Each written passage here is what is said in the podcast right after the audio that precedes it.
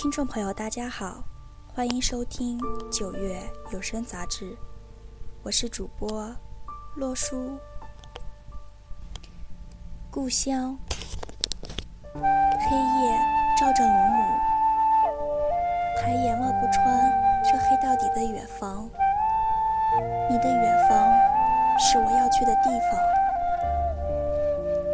我要走了，许是伤着你了。你如手墨面，姗姗然来看我。就在今晚，微微雨，月光下，粗细无助的我坐在你身上，你紧紧抱着我。那个不眠之夜，我至今无法忘却。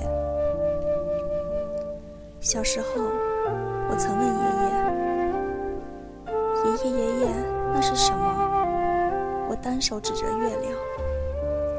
孩子，那是月亮呀。不，我爷爷说，那是块了不起的石头。当年女娲补天时多出的三块石头，它就是其中之一。哦，孩子，那还有两块呢。我循街问道。你不妨猜猜，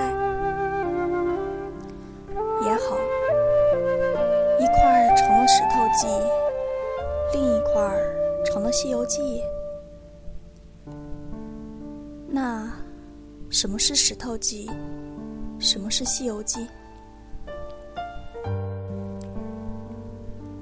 换了种问法，自然而然滋成另一种答法，彼此心照不宣。一个是你爱看的林妹妹，听得好仔细。爷爷曾说，这些都是你教的。那这会儿，又为何告诉我真相？因为你长大了，你哽咽道。凯风摇叠翠，须臾传来雾芒之声。这是什么声音？我好奇地问你：“这是山声？时已下起了雨。我知道，这根本不是歌草声，而江月行，蒙吻泪相送，如是而已。南岳之行，千里万里，既不是从商冒签，又要非如此不可，您不。”会越对我吧？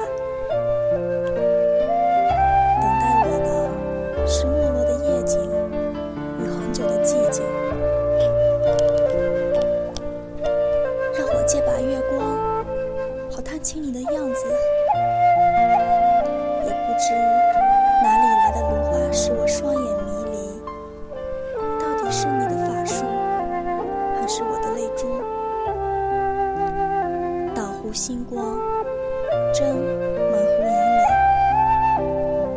让我醉枕故土，梦几回少时童真样儿。走时，我亲吻了你，生将我，养将我的故乡，让故土留下我脚的尺码。您说，北城也好。是留不住的，何况你心中早有了尺寸。终了，你延伸的手臂，我的故土轻抚着我，好让我知道，落地为子女，到底骨肉亲。上帝给了我双黑色的眼睛。我却在黑色的夜里寻找深伤的故乡。